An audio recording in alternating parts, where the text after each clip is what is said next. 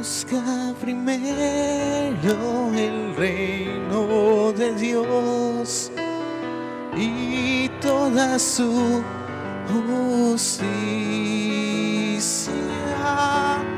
y todo lo demás se nos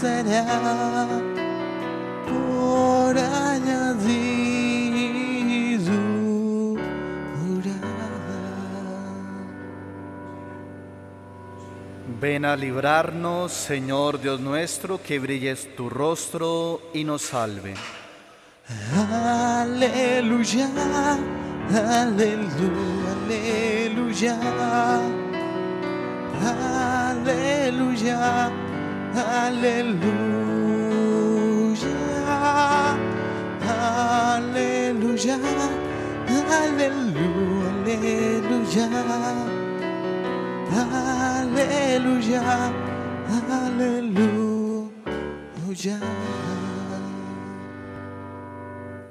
El Señor esté con ustedes. Y con tu espíritu. Proclamación del Santo Evangelio según San Mateo. Gloria a ti, Señor. En aquel tiempo, al entrar Jesús en Cafarnaún, un centurión se le acercó rogándole, Señor, tengo en casa un criado que está en cama, paralítico y sufre mucho. Le contestó, voy yo a curarlo. Pero el centurión le replicó, Señor, no soy digno de que entres bajo mi techo. Basta que lo digas de palabra y mi criado quedará sano. Porque yo también vivo bajo disciplina y tengo soldados a mis órdenes. Y le digo a uno, ve y va. Al otro, ven y viene a mi criado, haz esto y lo hace. Al oírlo, Jesús quedó admirado y dijo a los que lo seguían, en verdad les digo que en Israel no he encontrado en nadie tanta fe. Les digo, que vendrán muchos de oriente y occidente y se sentarán con Abraham, Isaac y Jacob en el reino de los cielos. Palabra del Señor. Gloria a ti, Señor Jesús. Por las palabras del Santo Evangelio, sean perdonados nuestros pecados. Amén. Iniciamos esta nueva mañana, en este lunes 29 que el Señor nos regala. Iniciamos nuestro año litúrgico. Y ayer compartíamos con ese primer domingo, con ese inicio de este año, que cada vez que nosotros hacemos el cierre de año y del año civil, pues nos reunimos, nos congregamos, eh, agradecemos por lo vivido durante ese año, evaluamos y replanteamos sueños y hasta tomamos decisiones. Eso casi lo hacemos cuando estamos celebrando el fin de año, en el año civil. Y más aún, ¿por qué no hacerlo también en este tiempo litúrgico? Y nos preguntaremos, ¿y cuando empezamos un año litúrgico, qué? ¿Qué hacemos? Pues nos proponen organizar una corona de adviento. Nos proponen cada uno realizarla, tenerla en casa y bendecirla e ir encendiendo una luz en la medida que este tiempo nos va dando y que vamos avanzando. Pues en definitiva, en realidad, es un regalo de Dios este nuevo año litúrgico o cada tiempo litúrgico siempre será un regalo de Dios. Un regalo de Dios para quien, para todo bautizado, para podernos tomar el camino en el Señor de una manera sincera, para renovar nuestro espíritu en el Señor. Ese nuevo año litúrgico que iniciamos nos hace pues eso, sacudirnos, incluso también podemos llegar a caer en la rutina de la liturgia, en la que muchas veces como podemos caer en ello, a emprender también un nuevo camino y ese nuevo camino, el que iniciamos desde el día de ayer, es de contemplación, un nuevo camino de renovación, un nuevo camino de saber esperar, un nuevo camino donde vamos haciendo esa contemplación del misterio y de un misterio que es de Cristo y de una manera íntegra, donde Él con su fuerza, con la palabra, nos estimula a seguir su camino. ¿Cómo hacer todo esto en este tiempo de adviento?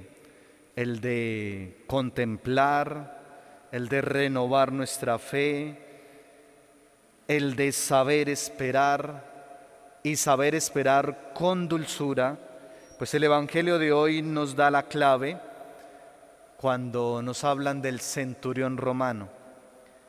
No hace parte del grupo de los discípulos, ni tampoco de otra, de otro grupo religioso, si eran esenios o de los escribas, no era uno de ellos, pues un centurión romano donde cautiva incluso a Jesús, porque Jesús queda admirado de la fe tan grande de este centurión que le reconoce como Señor. Y en la sagrada Eucaristía, en cada Eucaristía, nosotros decimos esa bella expresión como lo hizo el centurión romano, esa profesión de fe, Señor, no soy digno de que entres en mi casa, pero una palabra tuya bastará para sanarme. Lo decimos en cada Eucaristía y todo gracias a un centurión romano, a quien dirigía un grupo de soldados, que no hacía parte nada del grupo de Jesús, por la fe que tiene este hombre es donde el Señor queda cautivado. Dice, ni siquiera he visto tanta fe en Israel como la de este hombre. No he visto. Con esa actitud es la que Jesús transmite, porque incluso se lamenta la poca fe del pueblo elegido. La poca fe. Los que quizás pueden seguir al Señor, pero la fe es muy poca los que siguen al Señor y por eso hasta el Señor se lamenta la poca fe del pueblo elegido, del pueblo escogido. Y otro que no hace parte de ese pueblo escogido, de ese pueblo elegido, tiene tanta fe. Esa es la gran admiración y la capacidad de asombro que se lleva el Señor Jesús. Y quizás nuestra poca fe quizás es por sus o porque podemos quedar y contemplar las altas expectativas mesiánicas y muchas veces por el conocimiento teológico, pues se convierten en buenas excusas para no reconocer con sencillez a Jesús en nuestra vida cotidiana. Quizás perdemos la posibilidad la capacidad de reconocer a Jesús en lo sencillo, en lo pequeño, en lo humilde, y no nos permite abrirnos a la novedad del Evangelio, abrir nuestro corazón a esa novedad. Pues este tiempo litúrgico adviento es tiempo para renovar nuestra fe. Es tiempo para aprender a leer la palabra de Dios con una fe viva, como lo hizo el centurión, con una fe que sea capaz de qué? De despertarnos para reconocer la presencia del Señor en lo sencillo de cada día. Con una fe que debe ser sincera y con una fe que debe perdurar. Y creer en la fuerza curativa y transformadora de su amor. Es eso lo que nosotros iniciamos en este camino. Renovar nuestra fe, aprender a leer la palabra de Dios con esa fe viva y que seamos capaces de abrir nuestro corazón hacia el Señor. Pues Jesús viene a traernos la salvación y como el centurión requerimos la dimensión de la fe para que Él pueda actuar en nosotros, para que Él venga y actúe y nosotros lo dejemos actuar en nosotros. Preguntémonos al comienzo de esta jornada y de esta nueva semana que el Señor nos regala, nuestra última semana de este mes también de noviembre, que el Señor nos va permitiendo para dar inicio al último mes de este año. Preguntémonos, ¿con qué disposición espero al Señor? ¿Con qué disposición? ¿Cómo estoy acercándome hacia Él? ¿Cómo espero el encuentro de Él? Pues Él nos espera y nos quiere encontrar dignos de Él. Pues Él quiere que nosotros estemos preparados y cuando Él venga y nos acompañe, pues seamos parte de ese camino, seamos dignos de Él. ¿Con qué disposición? espero al Señor. Él nos instruirá en sus caminos y marcharemos por sus sendas, como decía esta primera lectura del profeta Isaías. Ven pueblo de Jacob, caminemos a la luz del Señor.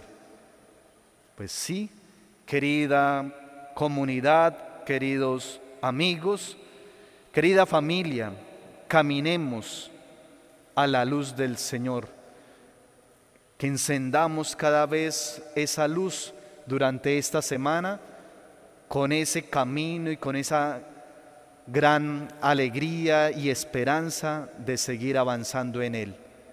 Encender esa luz porque queremos caminar a la luz del Señor. Ven pueblo, caminemos a la luz del Señor pues un comienzo de semana con el corazón abierto para recibir de Jesús al que esperamos, al que vendrá, al que decimos ven, ven, no tardes, no tardes tanto, ven a nuestros corazones, ven a nuestro pueblo, ven a nuestro hogar.